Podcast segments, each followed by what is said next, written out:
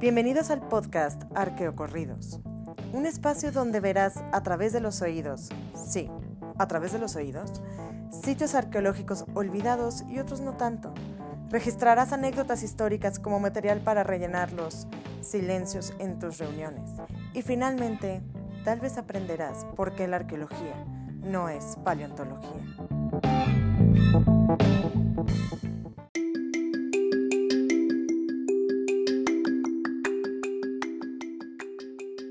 El sitio arqueológico Chichen Itza en México.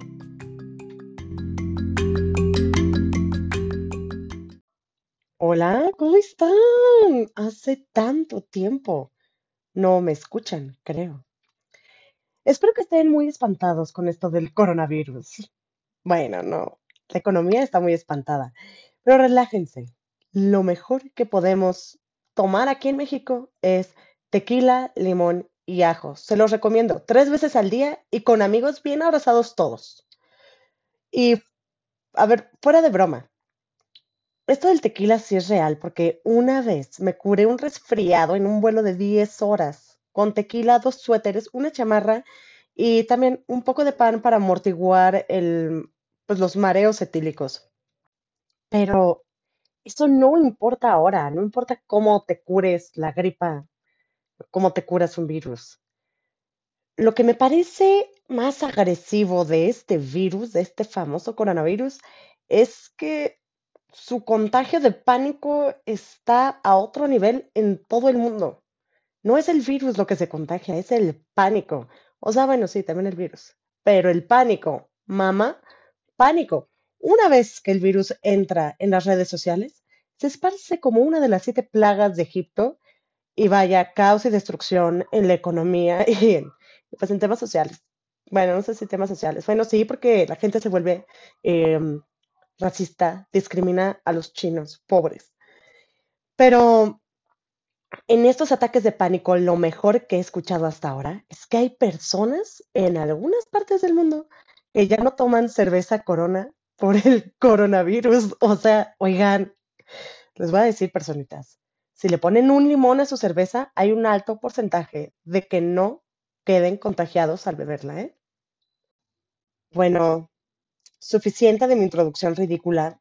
Hablemos de cosas importantes como un lugar muy especial donde el clima es cálido y amable. La sensación térmica jamás será fría a menos que tengas temperatura. El entorno está compuesto con vegetación de diferentes tamaños y matices de color verde, mismos que contrastan con el intenso color azul del cielo de la mañana y el gris de las piedras que edifican grandes pirámides.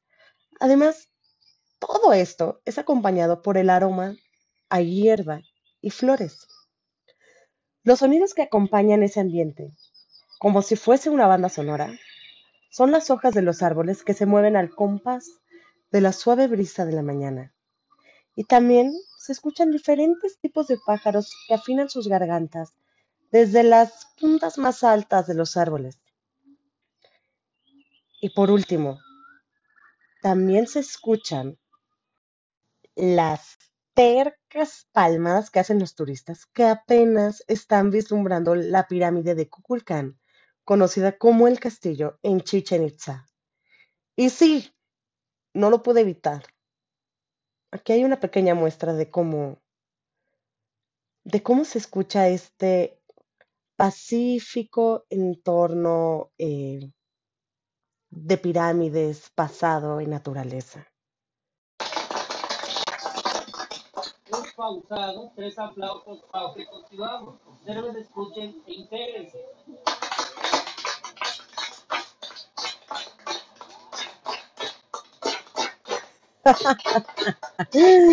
Es que sí que parte el esquema, ¿eh?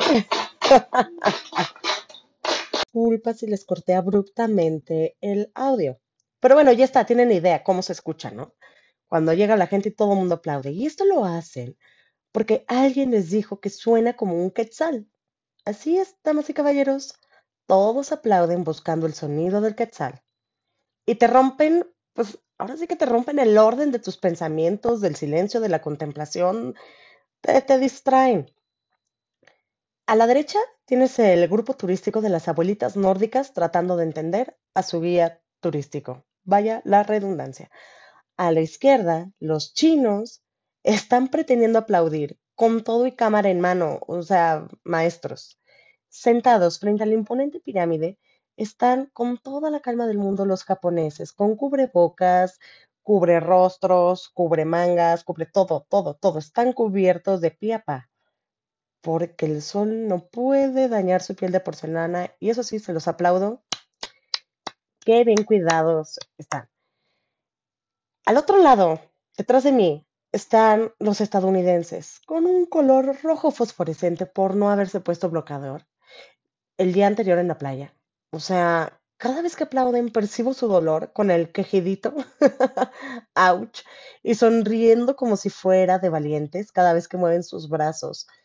Sí, es increíble el contraste turístico que hay en Chichen Itza, todo el ruido, todo el bullicio que hay en Chichen Itza y la serenidad que presentan estas imponentes construcciones de hace miles de años o cientos de años. Eh, dejando a un lado a los turistas, sí reconozco que hay un tema acústico interesante debido a las características arquitectónicas de la pirámide. El sonido se distorsiona con el rebote de las ondas pues, acústicas en la parte superior de la estructura.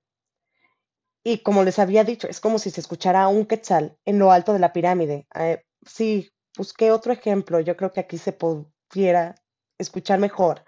Con una palma, no con cientos de palmas.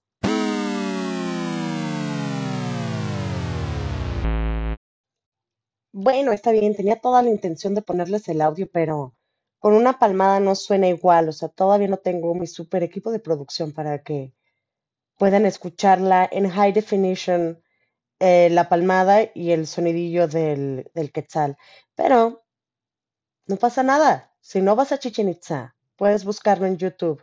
Ahí viene. Pon Chichen Itza, aplausos. y vaya que hay mucha gente chistosa aplaudiendo. Y sí, alcanzas a escuchar allá a lo lejos, dentro de un aplauso, no muchos, el sonido del quetzal. ¿Y qué es el quetzal? Para aquellos que no saben, es una bella ave colorida con una larga cola de plumas. Dicen que para los mayas fue el mensajero de los dioses.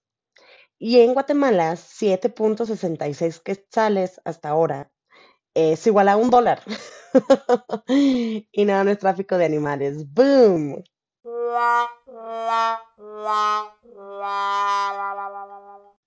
Está bien, está bien ya meteré un poquito más de seriedad en el asunto.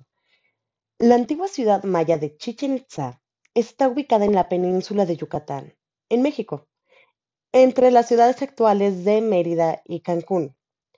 Cuentan por ahí que por el siglo XVI el obispo español Diego de Landa, quien tenía la misión de estar convirtiendo al cristianismo a todo ser vivo que habitara en Yucatán, le pareció un poco extraño que sus nuevos prospectos de feligreses pobladores mayas, iban regularmente de peregrinaje a un lugar sagrado que no tenía nada que ver con la cruz de Cristo.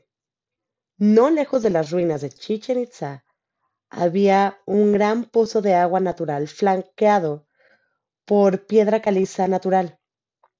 Este es conocido como cenote.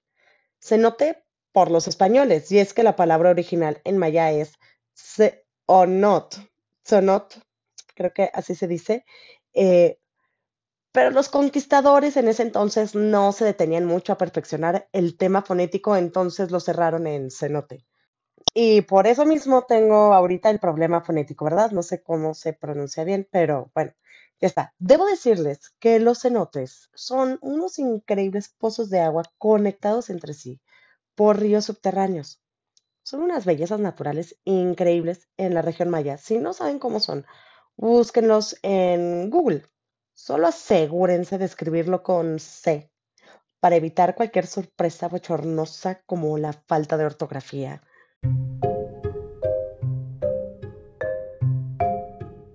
En La relación de las cosas de Yucatán, así se llama el libro que escribió Delanda, Él narra con cierto horror cómo hombres y mujeres eran aventados como material de sacrificio a las oscuras aguas del cenote, conocido como el cenote sagrado. Y es que, pues sí, los cenotes eran considerados como los espacios sagrados que conectaban con el inframundo. Y este, el cenote sagrado, también conocido como Chenku o cenote de los sacrificios, está ubicado a unos 450 metros al norte de la pirámide de Kukulcán. O sea, haces unos 7 minutos caminando de la pirámide al cenote. Y este cenote tiene entre 50 y 60 metros de diámetro y unos 20 metros aproximados de profundidad, contando desde la superficie del agua hasta el fangoso fondo. Es en este lugar donde se llevaron a cabo varios sacrificios humanos durante el periodo clásico hasta el periodo posclásico.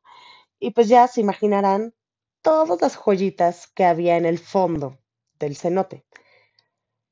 Así que es en 1904 que el cenote fue dragado por el cónsul de los Estados Unidos, Edward H. Thompson, quien estaba muy, muy emocionado y obsesionado con la cultura maya y con los tesoros mayas. Entonces, estuvo trabajando como cónsul en Yucatán y buscó financiamiento de instituciones privadas de Estados Unidos como Peabody Museum de Harvard University y demás instituciones para desarrollar un proyecto de investigación arqueológica y para aquellos que no lo vieron, arqueológica entre comillas, ahí en Chichen Itza.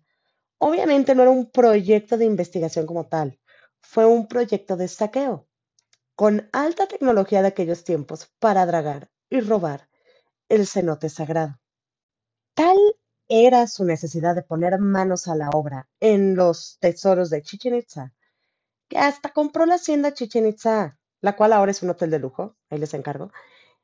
Esta hacienda estaba ubicada a un lado del sitio y varias fincas alrededor del sitio también las compró. Así que de alguna manera se hizo dueño de Chichen Itza, habiendo pagado una porca miseria por esas tierras para sacar en secreto un increíble tesoro. Sí, todavía seguramente habrá algunos que lo defiendan y digan, no, fue un gran investigador, sí, saqueó el sitio.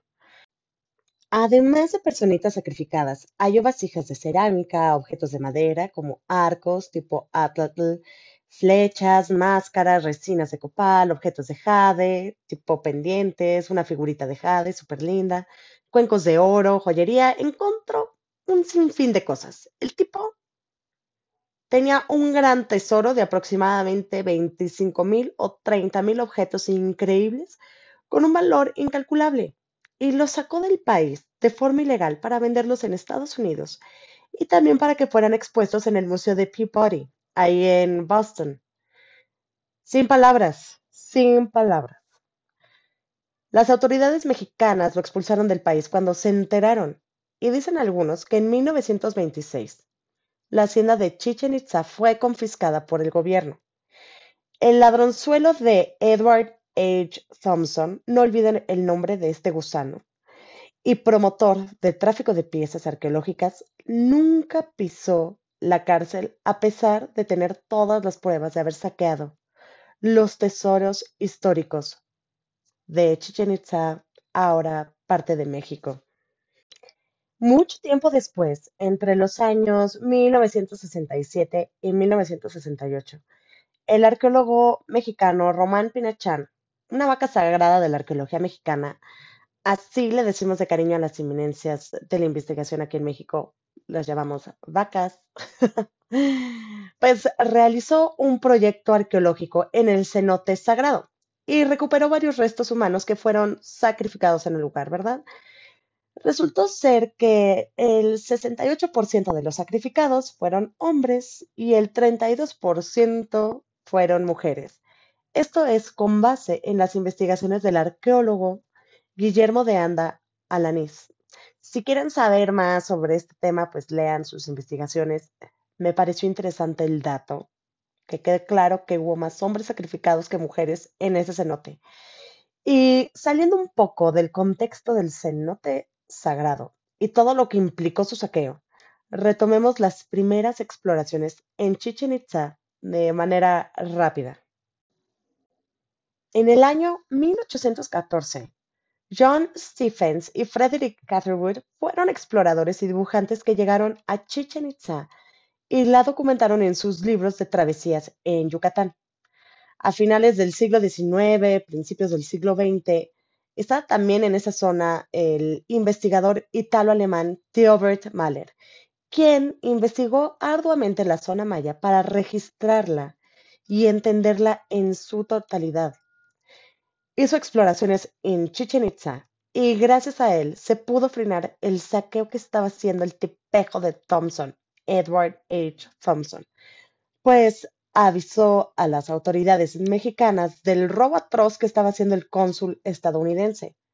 De hecho, hay quienes dicen que gracias a la intervención de Mahler, Edward ya no se pudo llevar el trono del jaguar rojo, el cual ya estaba embalado, listo para desaparecerlo de México. O sea, una joya de chisme histórico, ¿verdad?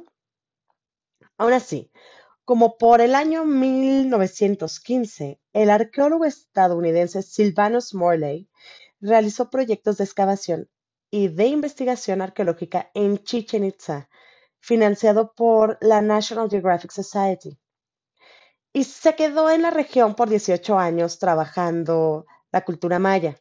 De hecho, este arqueólogo es muy interesante porque a algunos, bueno, les parecerá interesante. Fue él la inspiración para la creación del personaje de Indiana Jones. Porque además de arqueólogo, durante la Primera Guerra Mundial funcionó también como espía de los Estados Unidos eh, para ver si no había bases alemanas en el litoral de México y Centroamérica. Eh, también fue espía comercial, o sea, aprovechando.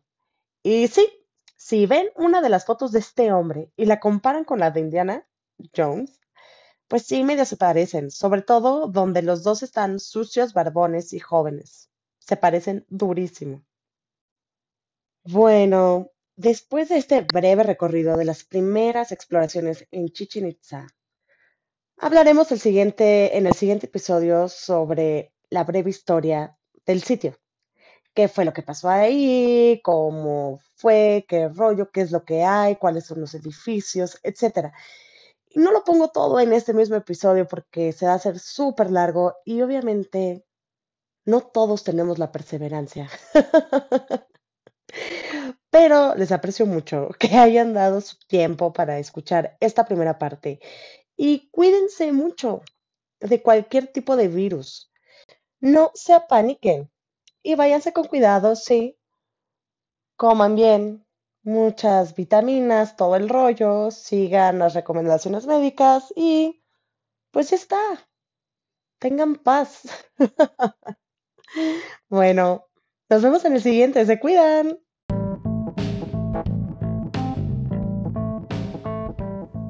Esto fue Arqueo Corridos, un podcast sobre arqueología e historias, con la participación de Garza. Síguenos en Twitter arroba la garceta.